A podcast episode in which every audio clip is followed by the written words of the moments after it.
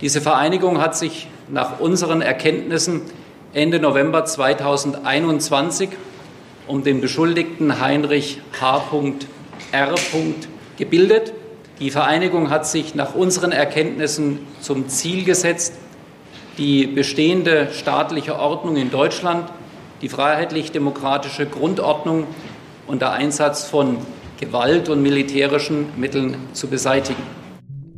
Generalstaatsanwalt Peter Frank, die demokratische Ordnung unter Einsatz von militärischen Mitteln zu beseitigen, muss man sich mal in Ruhe auf der Zunge zergehen lassen. Die Rede ist natürlich von den Reichsbürgern, die von einer irgendwie kuriosen Witzveranstaltung immer mehr in Richtung Terrorgruppe einzuordnen sind. 25 Verhaftungen am Mittwoch, eine Großrazzia der Polizei in elf Bundesländern.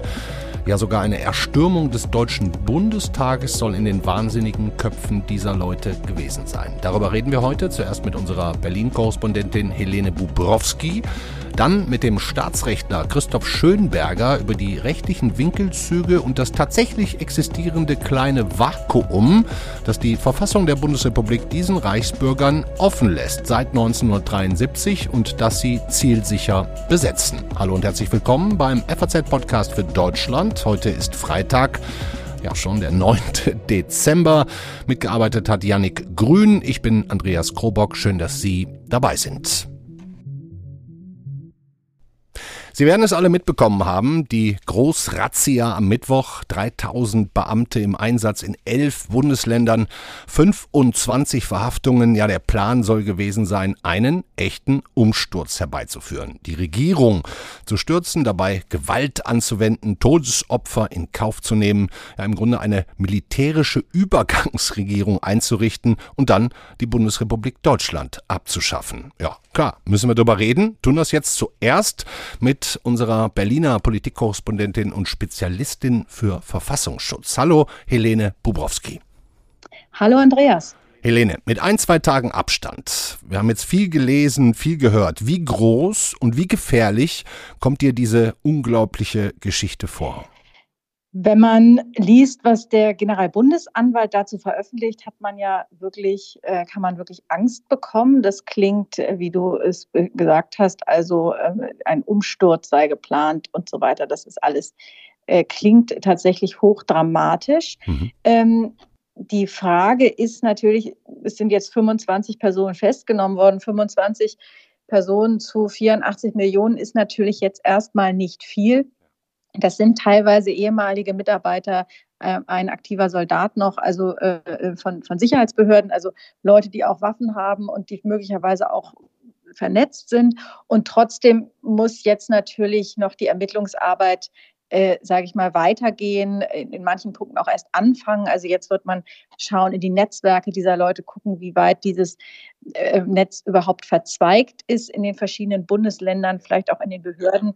Ähm, ja, also dann wird man erst sehen können, inwiefern da wirklich eine Gefahr bestand. Also die Sicherheitsbehörden sagen ja selber, sie haben so rechtzeitig eingegriffen, dass ähm, nichts passieren konnte. Hm. Du hast jetzt gerade schon einen ehemaligen Bundeswehrsoldaten erwähnt.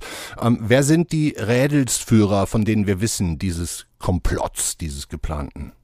Ja, es sind tatsächlich ähm, also ein aktiver Soldat und einige ehemalige Soldaten, wobei das, soweit ich weiß, teilweise auch Leute sind, die nur relativ kurz bei der Bundeswehr waren mhm. und ein ehemaliger Kriminalhauptkommissar aus Niedersachsen, der allerdings schon ähm, vor einigen Jahren, nämlich 2020, vom Dienst freigestellt worden war, weil er auch sich unter Corona-Leugnern äh, bewegt hat und extremistisches Gedankengut von sich gegeben hat. Also das waren schon Leute, teilweise jedenfalls, die man ähm, auf dem Schirm hatte. Aber ähm, ja, die wirkliche Gefährlichkeit, das ist jetzt eben erst äh, rausgekommen, beziehungsweise die Öffentlichkeit hat jetzt erst davon erfahren. Diese Ermittlungsarbeiten für das Ganze laufen natürlich jetzt schon seit wahrscheinlich vielen Monaten. Eine der Verhafteten ist auch die ähm, ehemalige AfD-Bundestagsabgeordnete und, und Richterin ähm, Birgit Malsack-Winkemann. Ähm, jetzt wird ja immer wieder gesagt, die Reichsbürger stehen den Rechten und Rechtsextremen sehr nah. Wir haben jetzt dieses Beispiel. Ähm, ist das so, Helene? Wie groß sind die mhm. Schnittmengen zwischen Reichsbürgern und Rechtsextremen?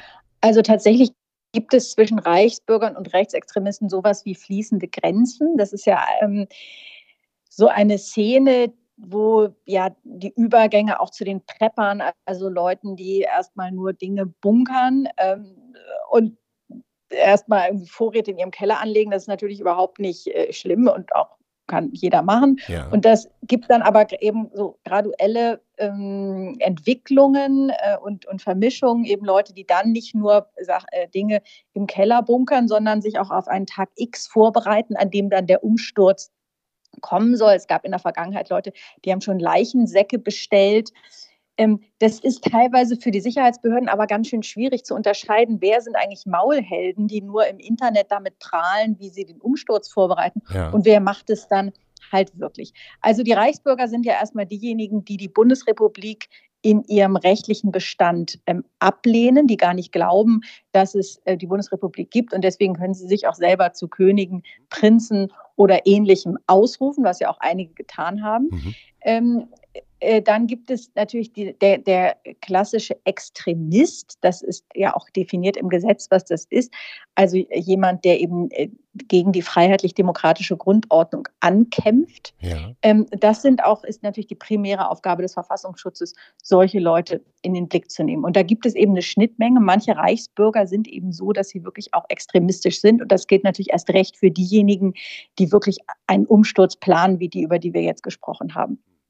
So, das rechte Milieu ist natürlich noch viel größer. Da, du hast jetzt angesprochen, die Richterin, die in der AfD ist, da sieht man schon, also man kann, und das wissen wir auch durch den Flügel, der ja auch mittlerweile als rechtsextremistisch gesicherte Bestrebung eingestuft ist. Ja. Also ähm, die AfD hat halt ein ziemliches Spektrum mittlerweile von ja, wir sehen das in der Fraktion im Bundestag von Leuten, die, ähm, da kann man einer Meinung sein oder nicht, aber die erstmal nicht äh, selber extremistisch denken, bis hin zu wirklichen Extremisten. Und ähm, deshalb, eben weil das ja auch ein ähm, ja, so weites Feld und ein durchaus ähm, unklares Bild ist, beobachtet ja der Verfassungsschutz auch die AfD. Ja um zu schauen, welche Bewegung nimmt da jetzt überhand, äh, wer hat eigentlich die Zügel in der Hand und nimmt, nimmt Einfluss auf die Partei. Mhm. Also man, man kriegt ja so ein bisschen Angst, ne? wenn man sieht, da, da wissen vielleicht AfD-Bundestagsabgeordnete Bescheid genau. und der Plan ist eigentlich, den Bundestag zu stürmen, so wie wir das äh, ja. aus Amerika kennen, vom, von der Stürmung des Kapitols so ein bisschen.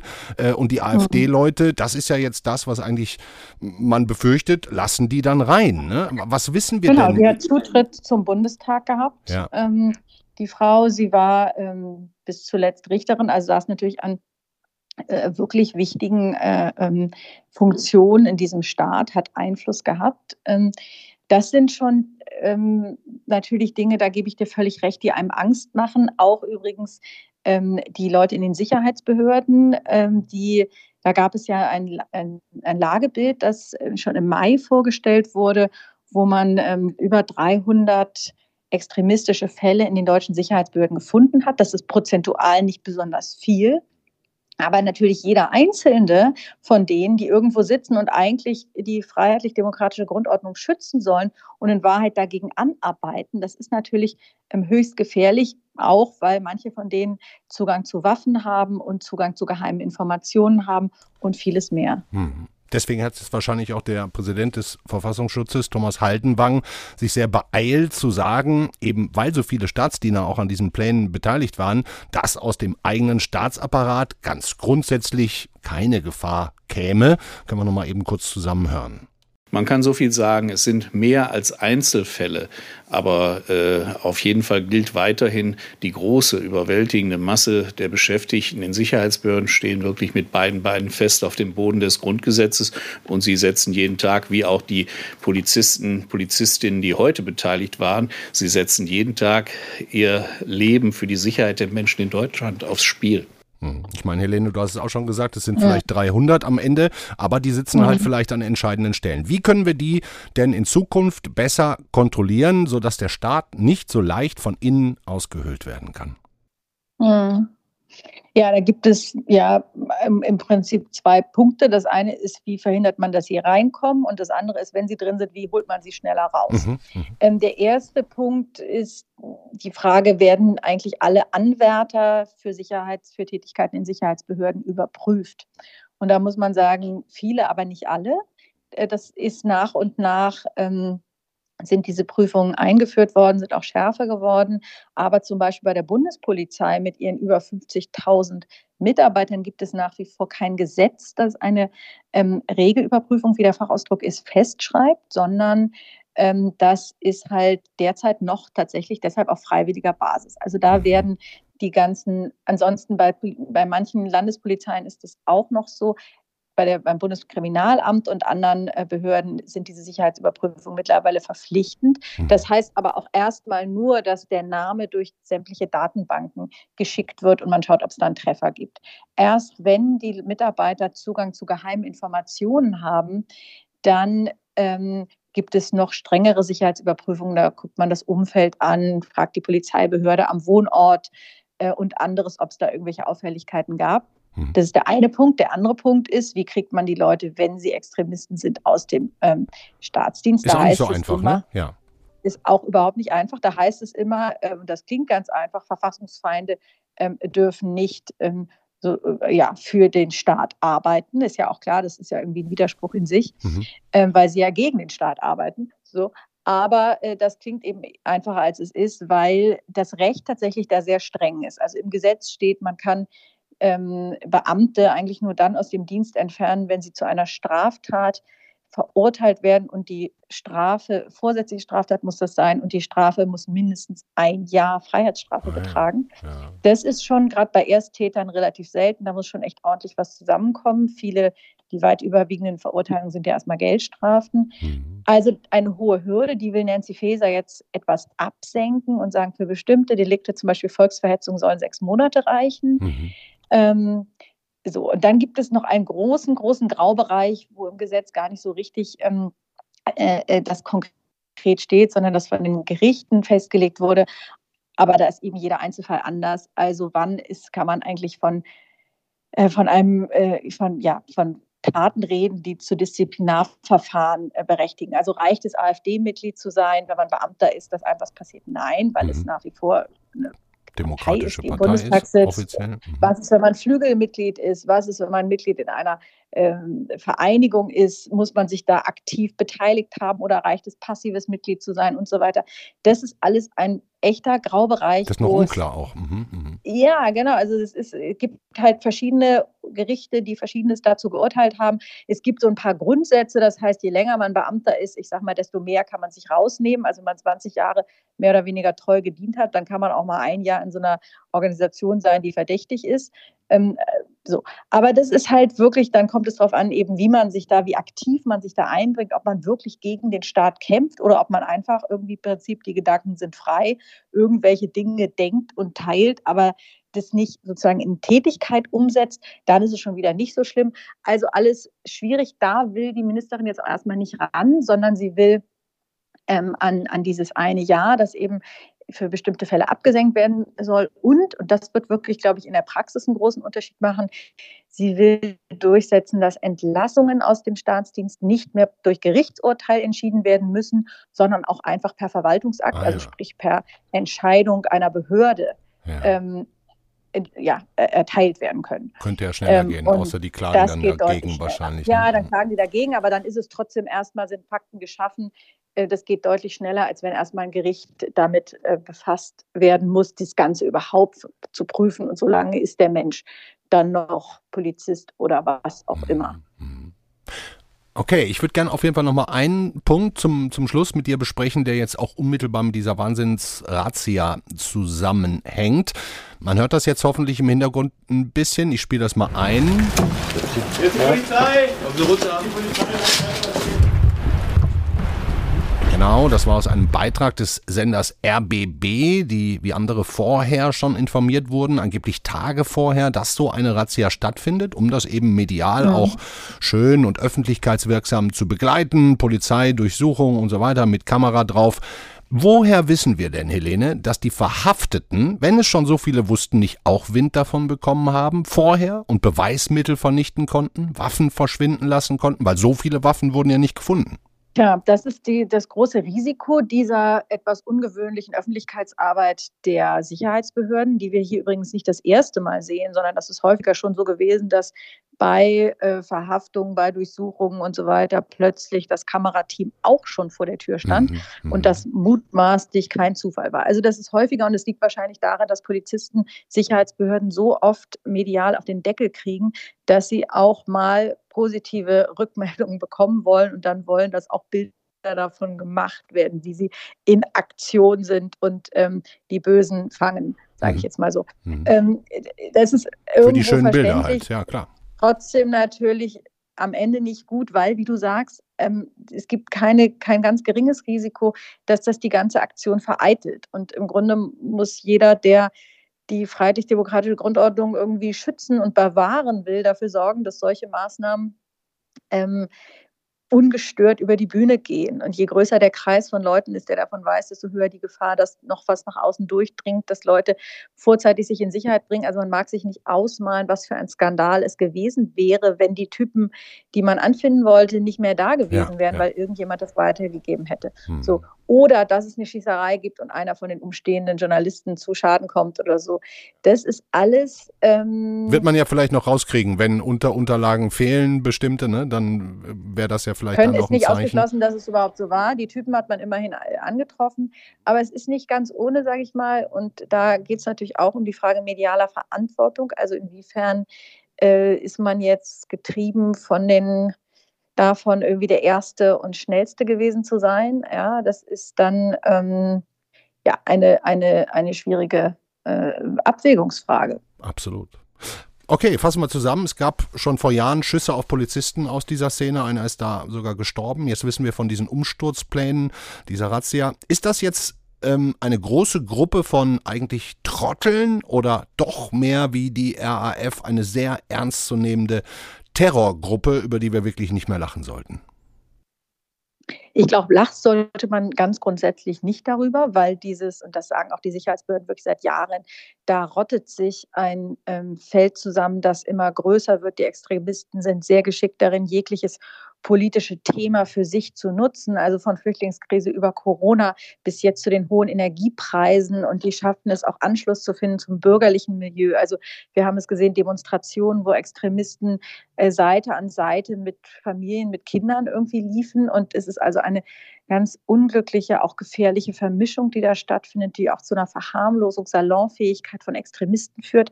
Also es ist ähm, etwas, wo man sehr genau hingucken muss, wo äh, die Behörden wahrscheinlich auch noch besser werden müssen. Ich glaube, dass da haben sie schon Kompetenzen aufgebaut in den vergangenen Jahren, aber da ist noch Luft nach oben, dieses Feld überhaupt zu erfassen mhm. und dann auch zu schauen, wer von den Typen ist einfach, ich sag mal, nur verrückt. Das kann trotzdem gefährlich sein. Ja. Aber wer sind ähm, diejenigen, die man ähm, ja sofort, wie jetzt diese Typen, die man festgenommen hat, aussortieren muss, absondern muss ähm, und ganz genau ähm, unter die Lupe nehmen muss. Ja, und wer macht da vielleicht nur vorübergehend mit und hat gerade durch eine Lebenskrise ähm, sucht der Anschluss an irgendwelche Gruppen und ist dann aber auch noch durch ähm, Ansprache und durch ähm, ja, Überzeugungsarbeit ähm, wieder äh, zurückzuholen. ja, ja, so muss man sagen. Das ist ja fast sektenartig in, in manchen äh, Teilen. Also ähm, das ist, ähm, es ist halt zahlenmäßig ähm, auch eine Gruppe, die deutlich wächst. 20.000 haben wir, ne? 20.000 Reichsbürger so, etwa. Mhm. Ja, genau. Und dazu kommen noch Extremisten, die nicht Reichsbürger sind. Wir haben es ja vorhin gesagt, ne? die mhm. Abgrenzung ist ein bisschen schwierig. QN es gibt eine Überlappung, so aber ja. Genau, es gibt eine Überlappung, aber es gibt eben auch, auch äh, streng getrennte Gruppen. Extremisten sind eben auch nicht mehr wie früher oder wie man früher vermeintlich dachte, klar an Springerstiefeln und einer Glatze zu erkennen, sondern die tauchen halt in allen möglichen Gewändern ähm, auf, vielleicht auch ganz unscheinbar bürgerlich daherkommt. Ähm, also Augen auf und man hofft, kann auch nur als Bürger hoffen, dass die Sicherheitsbehörden ihren Job tun. Absolut. Dankeschön, Helene Bubrowski. Danke, Andreas. Wir haben jetzt eine Menge Aktuelles gehört über die große Razzia, über die Terrorgefahr aus dieser Reichsbürger-Ecke. Aber um das ganze Phänomen in Gänze zu verstehen, müssen wir vielleicht mal ein paar Jahre zurückgehen in die deutsche Geschichte, um den Anfang zu bestimmen und von da aus die Weiterentwicklung zu sehen. Dafür habe ich mir natürlich auch wieder Verstärkung geholt, und zwar diesmal vom Staatsrechtler und Juraprofessor Christoph Schönberger. Der lehrt in Köln öffentliches Recht, sich mit den Reichsbürgern schon seit langer Zeit, hat auch ein Buch geschrieben mit dem Titel Die Reichsbürger Verfassungsfeinde zwischen Staatsverweigerung und Verschwörungstheorie. Total spannend. Und jetzt ist er bei uns. Hallo Christoph Schönberger. Ich grüße Sie. Warum, Herr Schönberger, interessieren Sie sich denn so sehr für diese Reichsbürger? Ich interessiere mich für die Reichsbürger, weil sie sehr grundlegende Fragen äh, unseres Rechtssystems aufwerfen, nämlich die Frage, äh, wieso ein Rechtssystem eigentlich Geltung hat, äh, wieso Bürger eigentlich an die Legalität des Rechtssystems glauben. Ja. Die Reichsbürger entwickeln ja im Grunde so eine alternative Legalität. Mhm. Und äh, das ist sozusagen aus der Perspektive eines Juristen, der über Recht nachdenkt, erstmal spannend. Okay, verstehe. Das heißt, da spielen moralische, kriminelle ähm, Dinge überhaupt gar keine große Rolle. Da geht es einfach mal darum, dass diese Menschen irgendwie eine gewisse Lücke entdeckt haben, die sie heute noch bespielen. Ob sie eine Lücke entdeckt haben, darüber müssen wir vielleicht gleich noch näher sprechen. ja, machen wir, machen wir. Äh, jedenfalls haben sie irgendeine Imagination von Recht, die sie unseren üblichen Erzählungen über das Recht entgegensetzen. Mhm. Ja, dann lassen Sie uns doch mal reingehen. Ne? Dieses mhm. offene Fenster, diese Einfallstür für alle Fantasien und Visionen der Reichsbürger, für alle Verschwörungstheorien äh, in diesem Bereich, die liegt im Grunde begründet in einem Urteil des Bundesverfassungsgerichts aus dem Jahre 1973, also fast 50 Jahre her. Das war der Anfang. Erzählen Sie uns davon.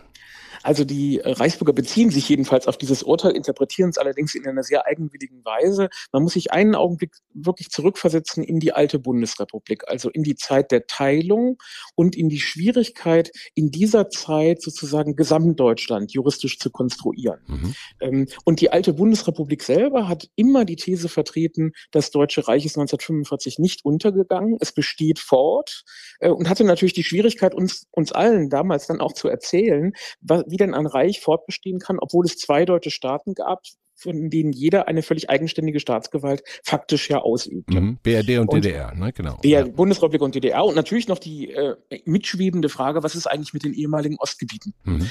All das schwebte sozusagen im Raum, war juristisch nicht endgültig geklärt. Und aus dieser Situation heraus hat die alte Bundesrepublik immer behauptet, sie sei jedenfalls teilidentisch mit dem Deutschen Reich.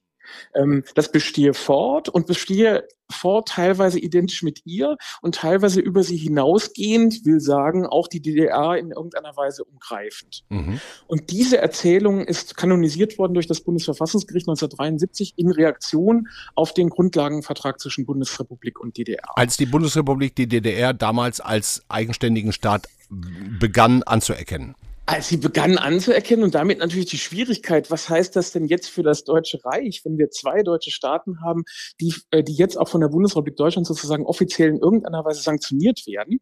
Ähm, ähm, da wurde diese Schwierigkeit mit dem Deutschen Reich natürlich sehr viel größer. Und darauf reagierte das Bundesverfassungsgericht mit der Behauptung, das Deutsche Reich besteht fort und es sei teilidentisch mit der Bundesrepublik. Ansonsten schwebe es aber handlungsunfähig über Gesamtdeutschland. Ja. und diese, dieses irgendwie schwebend. Unfähig, schwebend, schlafend, ja. Schlafend, handlungsunfähig. Aber im Grunde, im Grunde eine Existenz noch, eine Art Existenzbegründung. Es gibt dieses Deutsche Reich noch, wir wissen alle nur nicht wo genau.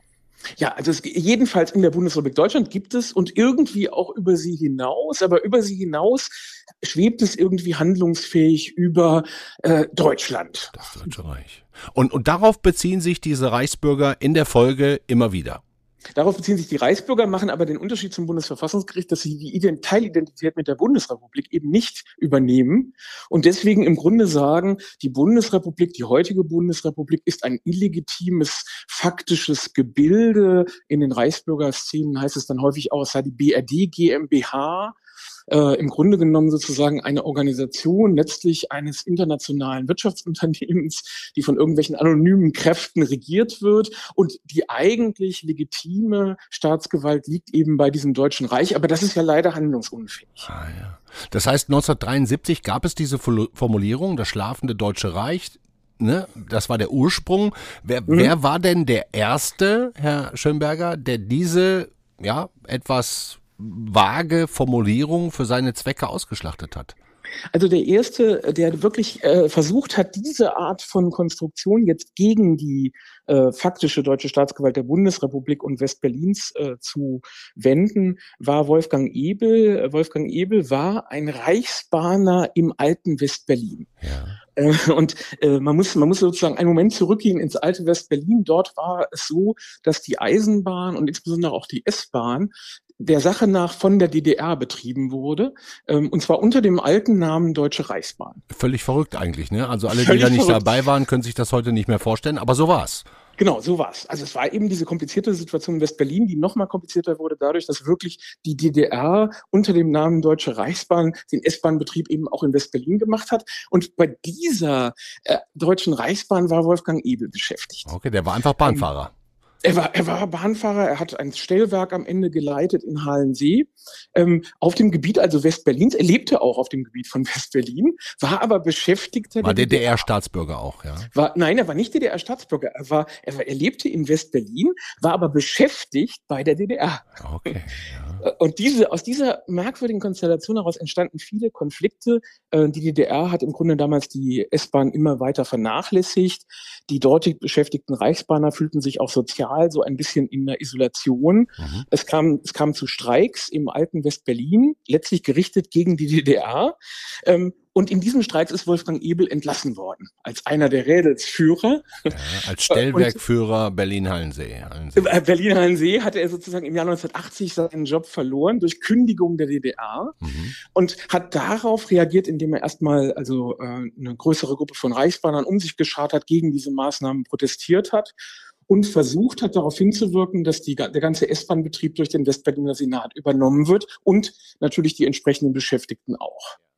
Ähm, das hat am Ende auch funktioniert. 1984 ja. 84 hat West-Berlin von der DDR den S-Bahn-Betrieb übernommen. Aber die damals entlassenen äh, Streikenden, die wurden nachher nicht wieder übernommen. Unter anderem eben Ebel. Ah. Und aus dieser sozusagen sozialen Notsituation heraus hat Ebel dann behauptet, ich bin doch eigentlich ein Beschäftigter des Deutschen Reiches. Die können mich eigentlich gar nicht kündigen. Ich bin durch die Beschäftigung bei der Deutschen Reichsbahn Beamter des Deutschen Reiches geworden. Mhm. Und mit dieser Behauptung ist er auch vor die Gerichte gezogen, ähm, hat am Ende vor den Gerichten verloren, weil die Gerichte gesagt haben, ähm, die DDR kannte kein Berufsbeamtentum mehr die hat dich jedenfalls nicht zum Beamten ernannt ähm, und deswegen konntest du praktisch nicht für das Deutsche Reich tätig werden.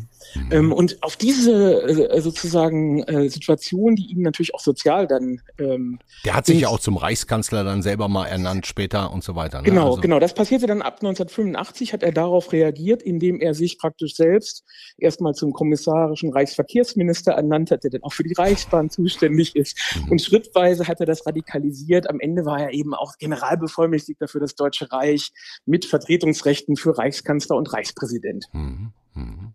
Und so ging es los. Und so ging es los. Und alle anderen haben sich dann quasi auf ihn nachher gestützt, auch wenn er alle Prozesse verloren hat, die er damals geführt hat. Dann kam ja 1990 die Wiedervereinigung. Ähm, hat man diese Gesetzeslücke, dieses verfassungsrechtliche, diesen, diesen etwas schwierigen Satz mit dem schlafenden Deutschen Reich, hätte man diese Lücke nicht zu diesem Zeitpunkt schließen können? Also es war ja eher eine Doktrin als eine Verfassungslücke. Es war ja im Grunde eine juristische Konstruktion. Äh, und das Besondere und Interessante äh, ist tatsächlich, dass man diese juristische Konstruktion im Jahr 1990 im Grunde sang- und klanglos hat fallen lassen. Es kommt die Wiedervereinigung. Die Wiedervereinigung wird von den beiden deutschen Staaten äh, begleitet durch die vier Mächte im Grunde organisiert. Mhm. Auch die Bundesrepublik fängt zu diesem Zeitpunkt nicht an zu sagen, jetzt kommt das Deutsche Reich wieder. Natürlich das hätte nicht, natürlich, ja. natürlich nicht, das hätte natürlich bei den Alliierten jetzt auch nicht unbedingt freundliche Erinnerungen geweckt. Nee. Ähm, also war die Bundesrepublik sehr zufrieden damit, diesen Prozess irgendwie zu moderieren und am Ende die Wiedervereinigung zu bekommen und dieses schlafende Deutsche Reich jetzt einfach mal sozusagen als Mumie unbeerdigt beiseite liegen zu lassen. Und so ist es eben auch passiert. Und dann wird das Terrain eigentlich ganz frei für die Reichsbürger, die jetzt sagen, wir sind doch die eigentlichen Vertreter dieses Deutschen Reiches. Äh, es ist nie untergegangen und auch dieses Gesamtdeutschland ist nicht etwa jetzt an der Stelle des Deutschen Reiches, sondern ist im Grunde ein usurpatorisches Gebilde. Usurpatorisch ähm, im Sinne von äh, erobertes Gebilde, ne? Also im Grunde ein, eingenommenes. Haben, ja, haben sich im Grunde die im Grunde haben die sich sozusagen illegitim diese diese faktische Staatsgewalt angeeignet. Ähm, aber dahinter ist eigentlich weiterhin das Deutsche Reich und das ist eben wieder weiter handlungsunfähig und das ruft geradezu danach, ähm, sozusagen nach kommissarischen Reichsleitungen, äh, die es sozusagen zum Leben erwecken soll. Das heißt aber jetzt im Grunde im Umkehrschluss schon auch, dass wir diese Geister-Reichsbürger in gewisser Weise selbst gerufen haben mit dieser rechtlichen Ungenauigkeit.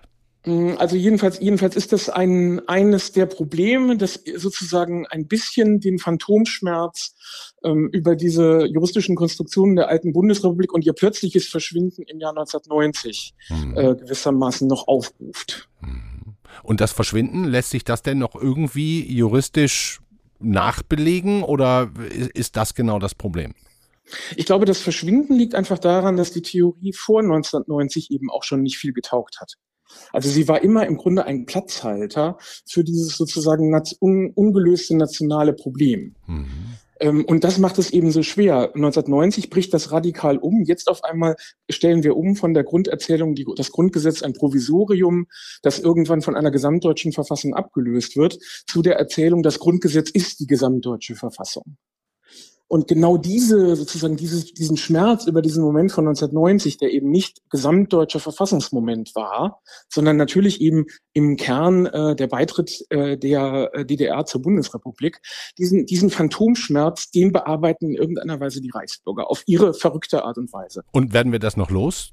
Aus Ihrer Sicht? also zumindest aus juristischer Sicht oder ich glaube, bleibt da Raum für immer? Also äh, das, das Problem bei den Reichsbürgern ist ja so, ist ja, ist ja nicht so sehr, dass sie sozusagen jetzt eine völlig plausible juristische Gegentheorie hätten, sondern sie arbeiten mit Versatzstücken aus der alten Bundesrepublik, aus dem Recht, äh, aus mit der Vorstellung, man braucht vielleicht noch eine gesamtdeutsche Verfassung. Diese Elemente setzen sie zusammen, um das ganze Gebilde grundlegend zu delegitimieren. Mhm. Also ich kann, kann mir kaum vorstellen, dass die Reichsbürger jetzt sagen würden, wenn wir morgen zum Beispiel die Verfassungs, sagen wir mal, nachholen würden, die ein Referendum Referendum über das Grundgesetz als gesamtdeutsche Verfassung oder so etwas, dass dann die Reichsbürger sagen würden, ach ja, jetzt ist das Problem gelöst. Ja. Äh, denn was wir aus der Szene kennen, ist, dass sie sozusagen immer neue und immer fantasievollere Argumente äh, sozusagen aufruft, ähm, um die Bundesrepublik sehr grundlegend zu delegitimieren. Ich glaube, das wird einfach bleiben. Dankeschön, Christoph Schönberger. Bitteschön.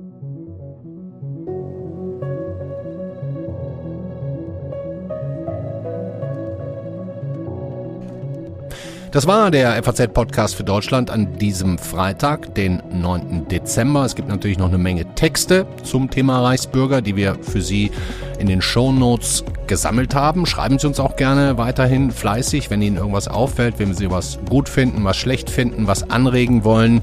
Wir haben in den Show Notes auch eine Handynummer angegeben. Dürfen Sie uns auch gerne eine SMS schreiben oder eine WhatsApp oder auf Signal. Wir sind da überall vertreten und freuen uns über Ihre Rückmeldungen. Ich freue mich jetzt erstmal, wenn Sie alle ein halbwegs schönes Wochenende haben. Bleiben Sie gesund, werden Sie jetzt nicht krank, so wie jeder zehnte Deutsche. Und wir hören uns dann am Montag wieder. Vielmehr dann der Kollege Felix Hoffmann ähm, zum Thema Ukraine-Krieg. Bis dahin, alles Gute. Ciao.